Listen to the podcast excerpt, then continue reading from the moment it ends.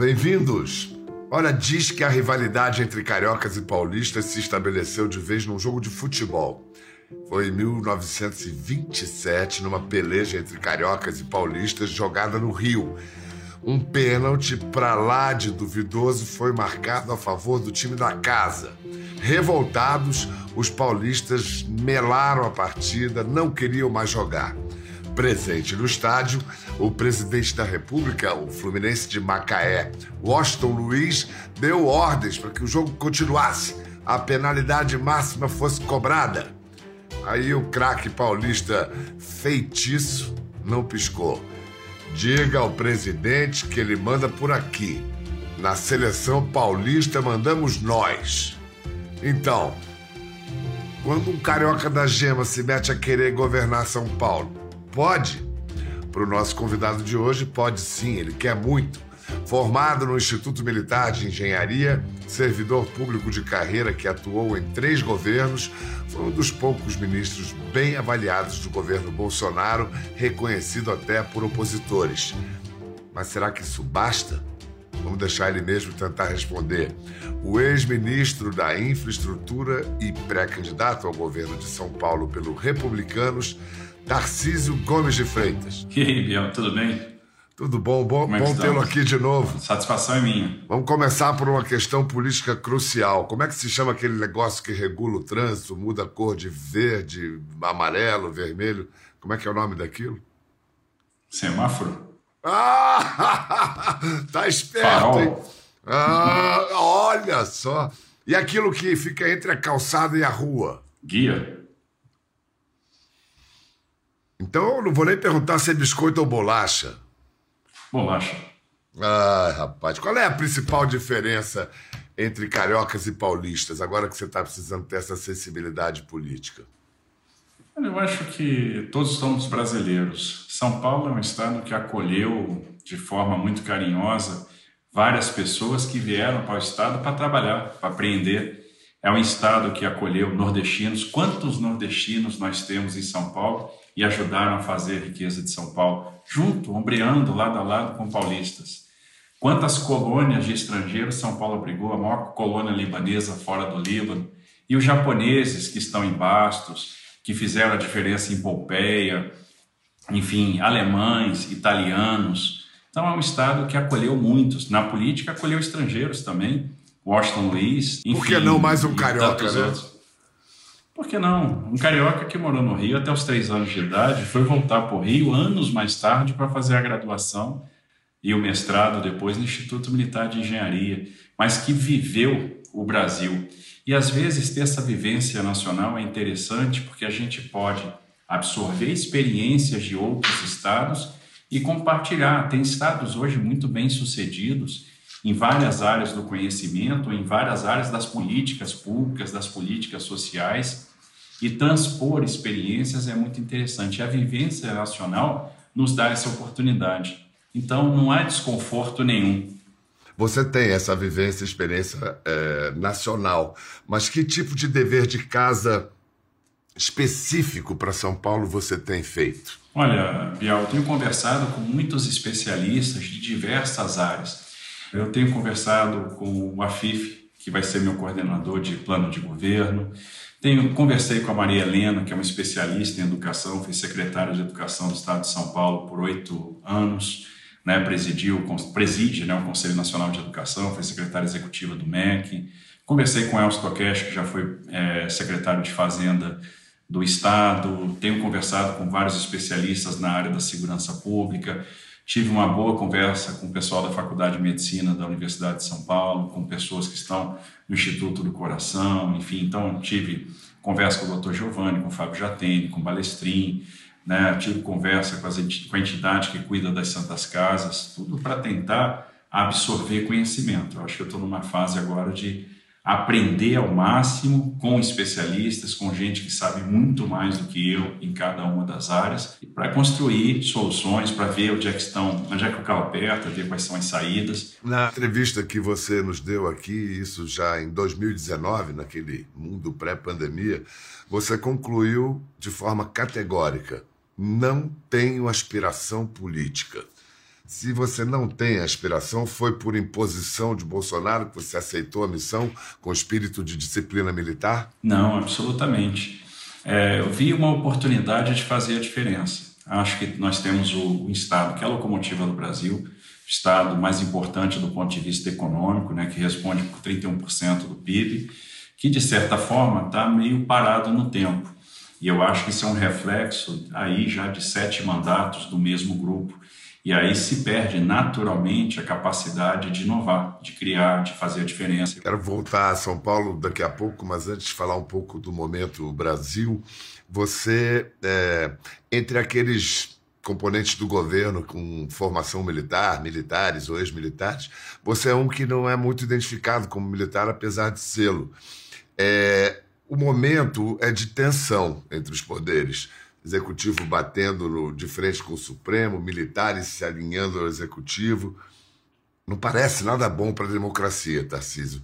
Não é um valor absoluto que decisão judicial não se discute, não se discute, se cumpre? Eu entendo que acirramentos é, são normais na política.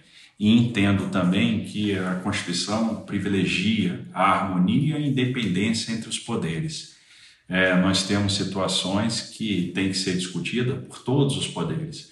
Então, às vezes, cabe ao, ao judiciário, por exemplo, julgar. Cabe ao legislativo, por exemplo, avaliar politicamente determinadas atitudes de A ou B, definir sobre mandatos, sobre é, direitos políticos, e também cabe ao executivo executar ou é, usar determinados remédios ou instrumentos constitucionais. Se isso for feito dentro das regras da Constituição, não há nenhuma anormalidade. Então, eu entendo que hoje, apesar de se, deste acirramento, está se jogando dentro das quatro linhas e está se buscando os remédios que são institucionais. Eu acho que decisão judicial não se não se, não se discute, se cumpre, mas se recorre ou se usa um remédio estabelecido na própria Constituição. Enquanto isso estiver sendo feito desta forma, nós estamos dentro do ambiente normal. Então você acredita que Bolsonaro agiu certo ao afrontar o Supremo e dar o perdão ao deputado Daniel Silveira? Eu acho que não houve afronta. Eu acho que houve sim a aplicação de um remédio constitucional. É, a Constituição é que previu é, o Instituto do Indulto, o Instituto da Graça, que já foi usado anteriormente por outros presidentes da República em outras situações, e o presidente aplicou esse instituto. E agora, botar o Daniel Silveira na Comissão de Constituição e Justiça, também não é uma afronta? Bom, essa é uma decisão que cabe ao Congresso, né? A distribuição de parlamentares dentro das comissões é algo previsto no regimento interno guarda a relação com a proporcionalidade entre os partidos e indicação dos partidos políticos. Então, essa decisão cabe ao Congresso Nacional. Vamos falar de São Paulo, que esse é o seu assunto agora. Vamos lá. Como você disse, o eleitor de São Paulo não tem se mostrado muito afeito à mudança. Já vai para quase 30 anos o mesmo partido governando. É, o que me dá confiança de que dessa vez vai ser diferente? É, eu acho que é justamente os 30 anos de não, de não mudança, e a gente conversa com, com as pessoas e observa que é uma fadiga de material se eu levar aí para o campo da engenharia. Alguns, muitos deputados de seu partido, de partidos da base do presidente Bolsonaro, já anunciaram publicamente que vão apoiar o governador Rodrigo Garcia. Como é que você faz para se proteger de tanto fogo amigo? Eu entendo que a gente nunca perde o que nunca teve. Né? São pessoas que já estavam no governo do, do Dória Rodrigo, é, que caminham com Dória Rodrigo, fazem parte da gestão Dória Rodrigo e não vão sair agora da gestão Dória Rodrigo. Então, se esse é o caminho que esses parlamentares escolheram, perfeito. Se eles acham que esse caminho é bom, que, que os resultados são bons, é, é um caminho que eu respeito. Eu vou buscar aliança com aqueles parlamentares que acreditam no projeto que eu estou colocando, que eu estou construindo, é, que eu quero perceber as necessidades da sociedade e fazer algo que seja aderente. Quem quiser caminhar comigo, acreditar nesse projeto, vai ser muito bem-vindo. Então é nessa, é esses parlamentares que eu quero e estou tendo uma adesão muito grande. Valdemar da Costa Neto, presidente do PL, figura importante do Centrão, estará no seu palanque? Celso Russomano estará no seu palanque? Celso Russomano é um deputado importante do Republicano, estará no meu palanque. Valdemar é um líder é, partidário importante, comanda o Partido Liberal, que é um partido que também estará no meu palanque. E existe hoje uma possibilidade muito grande, não dá para fechar.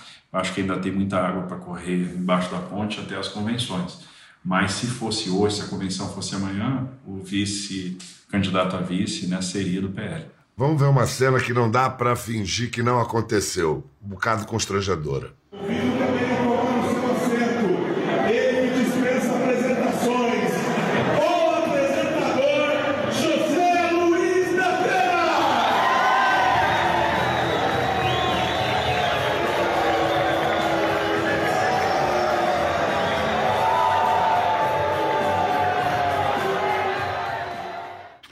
Parece exatamente inteligente ter Datena como opositor, né?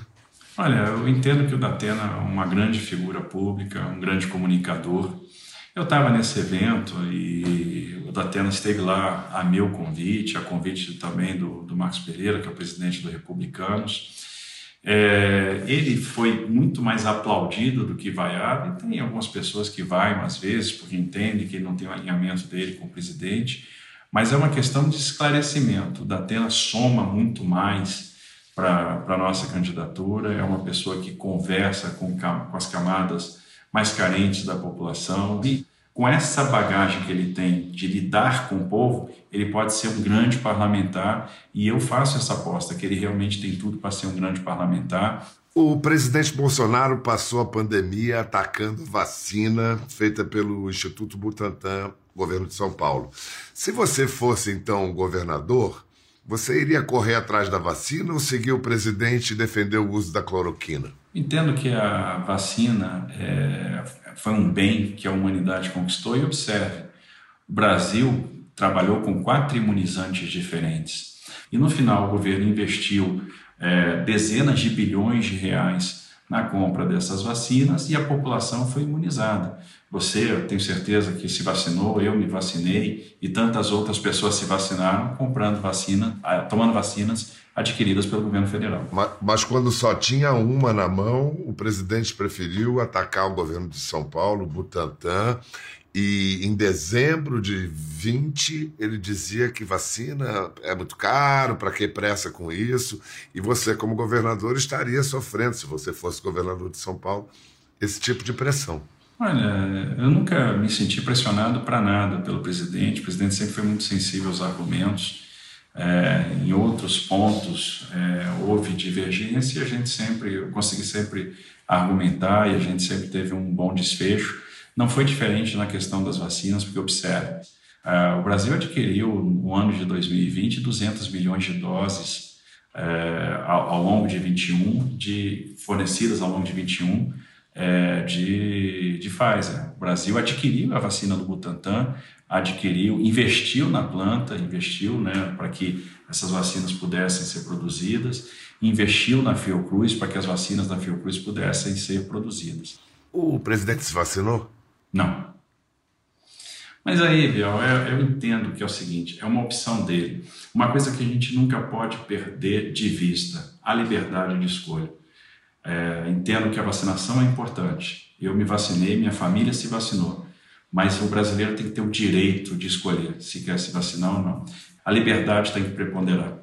É, o direito do cidadão existe, mas há o dever do exemplo né, de um dirigente no, na presidência. Mas vamos, vamos falar de você, que notável, como sempre, o seu discurso centrado, esse perfil técnico, as falas centradas.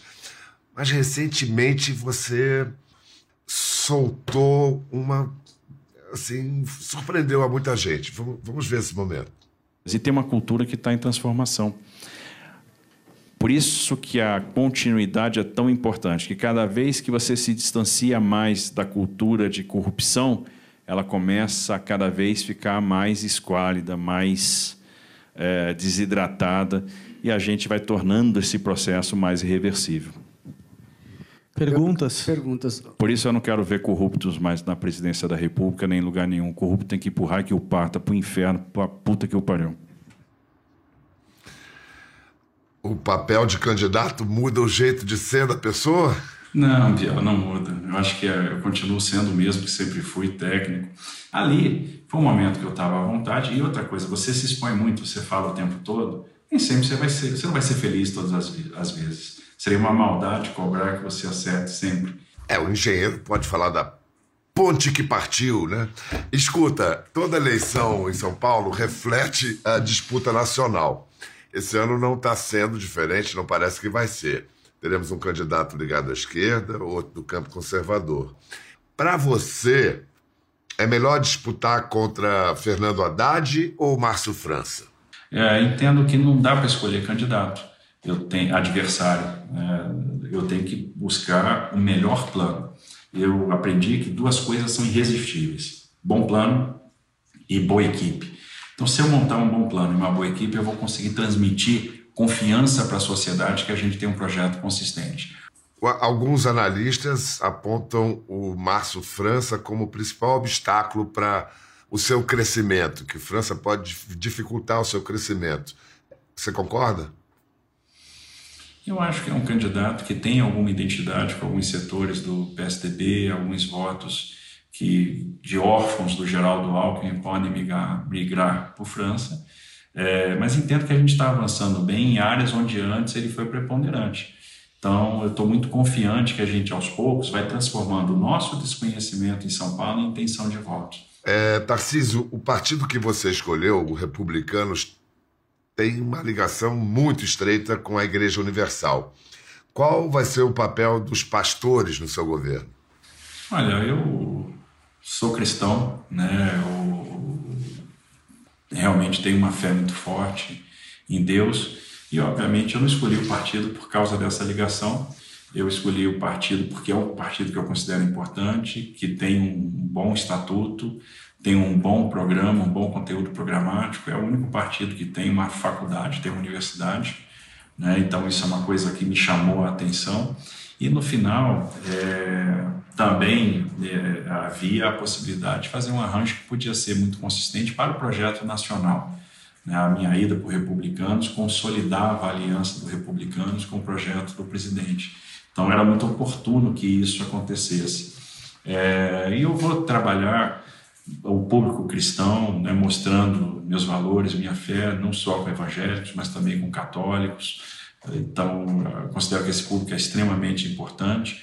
Eh, eu acredito muito nos valores, na, na, na, família, no exemplo de Cristo e sempre levei isso para a minha vida e acredito muito na santificação por meio do trabalho. Você que demonstra tão claramente a sua indignação com a corrupção, como é que você viu o lobby dos pastores no MEC, distribuição de Bíblia com imagem de ministro do Estado?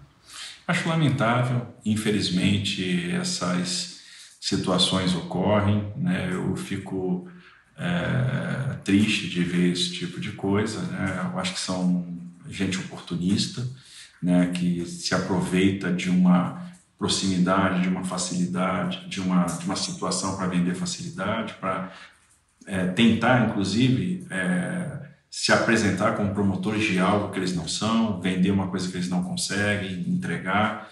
Então, é, e é, para mim é o pior pecado que existe é a da blasfêmia, é usar o nome de Deus em vão. Então, isso é muito ruim, é muito triste, condenável, e eu acho que essas coisas têm que ser apuradas e punidas.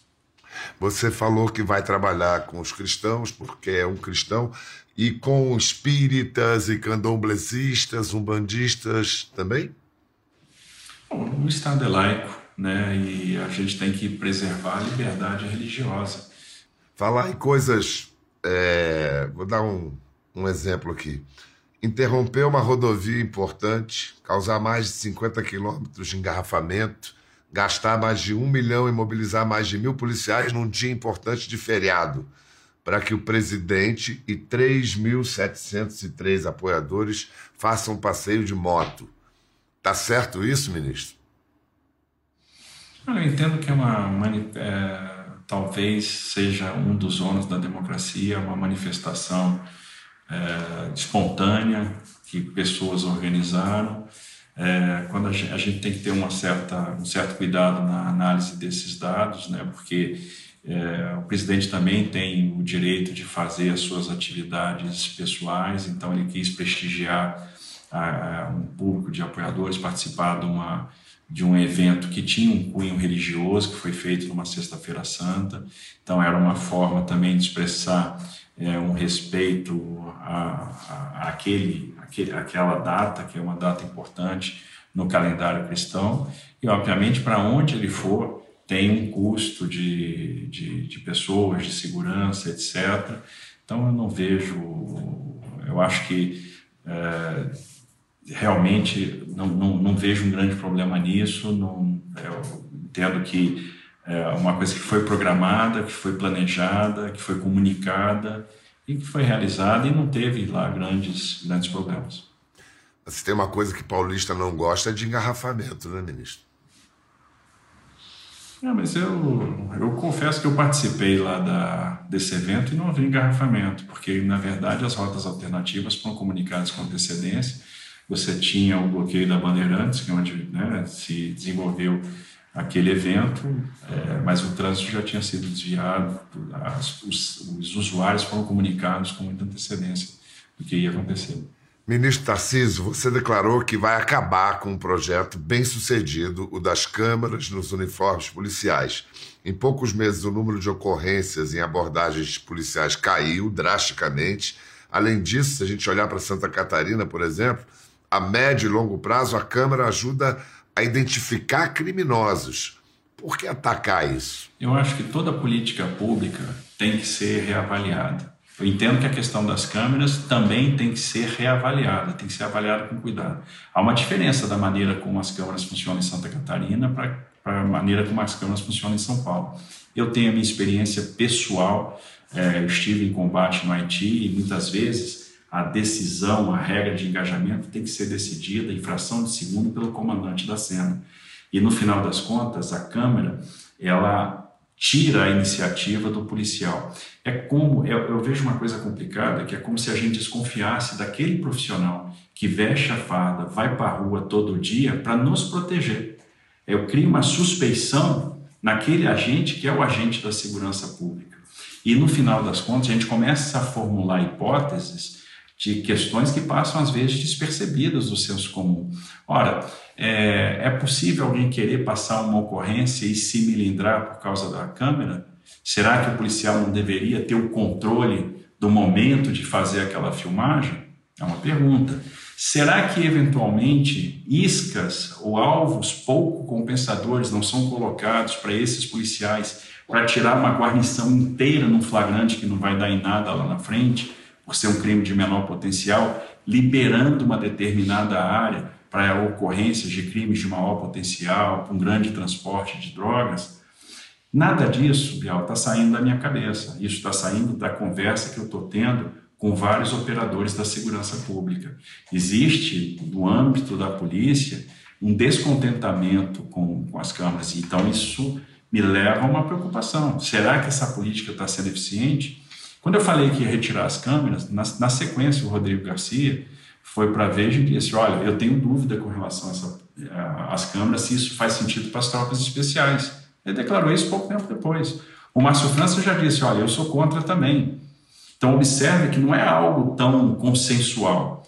É, e, e eu sinto um incômodo muito grande das polícias que estão, de certa forma, se sentindo oprimidas. Eles estão fugindo, às vezes, da ocorrência porque não estão sentindo um amparo. Eu entendo que a gente vai diminuir letalidade preparando bem. Então, acho que, como toda outra política pública, tem que ser reavaliada. A gente tem que buscar as referências internacionais, as referências de outros estados, para ver se a forma como isso está sendo feito em São Paulo é adequada. Eu entendo que não é. Eu entendo que isso está constrangendo o policial, eu entendo que isso, no final das contas, está protegendo o bandido. A gente tem que proteger o policial. Mas tampouco é adequado, ou eram adequadas, foram adequadas as cenas de violência extrema que, que nós já cansamos de ver na televisão, principalmente nas áreas mais pobres de São Paulo, violência policial. Por isso as câmaras é, foram usadas, né, foram implementadas. A gente tem que ver se essa foi a razão mesmo da virada de chave. Primeira coisa, né? Porque essa é uma hipótese. Mas e se houve lá, num determinado momento, um grande enfrentamento e por alguma razão, olha, vamos botar as câmeras agora? Né? Outra coisa, eu entendo que a gente tem que coibir, é, tem que punir o mal policial. Toda instituição nós temos os bons e os maus. A polícia, ela é boa. A polícia está lá para nos proteger, para proteger a sociedade. E o foco da política pública de segurança pública tem que ser a proteção do cidadão. Outro vetor nessa discussão é que, a partir do uso de câmaras, também caiu o número de mortes de policiais, né? Então, se é para protegê-los, elas também podem servir a isso. Então, a gente encerrou a, a, o segmento anterior com aquelas cenas violentas de você atacando o cavaquinho daquela forma. Mas, ó, cá entre nós, moda de viola ganha mais voto do que samba no interior de São Paulo. Você já tá craque em música paulista? Olha, você sabe que eu sou um grande fã do sertanejo, né? Então, eu sou grande fã de Chitãozinho Chororó. Eu sou grande fã de Zé Neto Cristiano, Chitãozinho Chororó de Campinas, Zé Neto Cristiano lá de, de Rio Preto, eu sou fã de Fernando de Sorocaba, enfim, então estou completamente entregue aí à música sertaneja e muito feliz, na verdade ouvindo bastante, né, e porque eu gosto mesmo. Sem falar, eu poderia citar outras duplas que eu gosto muito, vou citar uma do Tocantins, que se eu não citar, eles vão ficar chateados comigo, mas eu adoro que é Henrique Juliano, né, que são lá de Porto Nacional. Então aí fico extremamente. Gosto demais, muito mesmo. Você já decidiu para qual clube você vai torcer ou você vai vestir todas as camisas que nem o Jair? Ah, eu, vou ser, eu quero ser o governador de todas as torcidas, né?